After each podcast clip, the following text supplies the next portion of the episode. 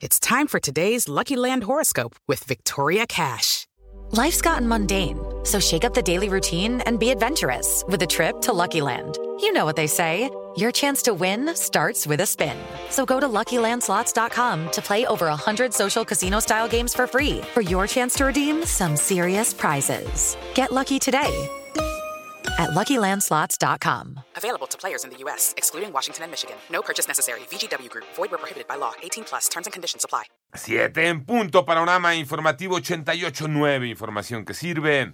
Yo soy Alejandro Villalbazo en Twitter y en TikTok, arroba Villalbazo. 13, miércoles 8 de febrero, Iñaki Manero. Como parte de su testimonio en el juicio contra Genaro García Luna, Edgar Beitia, el exfiscal general de Nayarit, alias El Diablo, eh, señaló al expresidente Felipe Calderón de proteger al cártel de Sinaloa, liderado por Joaquín El Chapo Guzmán. Por su parte, Felipe Calderón prorrumpió el silencio sobre el proceso y aseguró que estas declaraciones son falsas.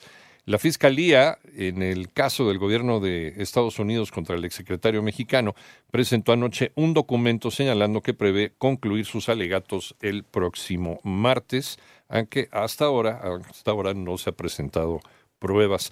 En más del panorama eh, internacional, tras el sismo el de lunes y sus múltiples réplicas, la Agencia de Gestión de Desastres de Turquía actualizó el número de muertos registrados en el país a 8.574. En Siria, de acuerdo con el Ministerio de Salud de Damasco, el número de muertos subió a 2.662. Hasta ahora la cifra total de muertes alcanza, depende, depende de la fuente, algunos 11.236. Hay quien está registrando más de 12.000 personas fallecidas en esta terrible tragedia. En tanto, el avión de la Fuerza Aérea Mexicana con rescatistas está en la recta final de su camino hacia la ciudad turca de Adana. Y durante su discurso sobre el Estado de la Unión, el presidente de los Estados Unidos, Joe Biden, pidió un gran esfuerzo para frenar en la frontera con México el tráfico de fentanilo. Además, pidió al Congreso de su país la aprobación de una reforma migratoria y una vía a la ciudadanía para los llamados Dreamers. En Nicaragua, en menos de una semana, cinco sacerdotes católicos han sido condenados a 10 años de prisión, acusados de conspirar contra el gobierno de Daniel Ortega.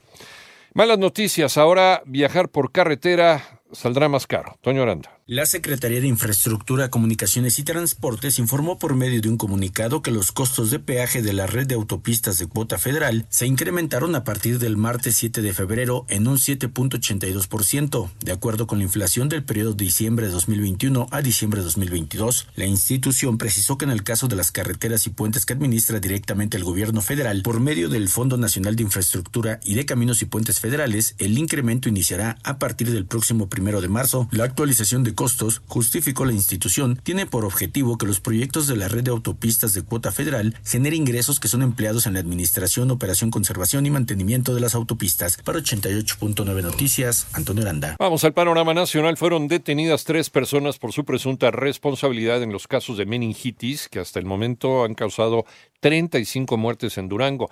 Se trata de un exdirector de la Comisión para la Protección contra Riesgos Sanitarios del Estado de Durango, el anestesiólogo responsable y una verificadora. Y por otro lado, los militares que se encontraban en el poblado de Jesús María, en Culiacán, Sinaloa, donde hace un mes fue recapturado Vidio Guzmán, se retiraron tras una ceremonia cívica en la que se despidieron de los pobladores. Y un juez de distrito otorgó una suspensión definitiva de la obra del tramo 5 sur y norte del tren Maya para que no se permita la remoción o destrucción de flora del terreno fuera de áreas que ya fueron autorizadas para el cambio de uso de suelo forestal. Esto de acuerdo con el comunicado de la organización Sélvame del tren.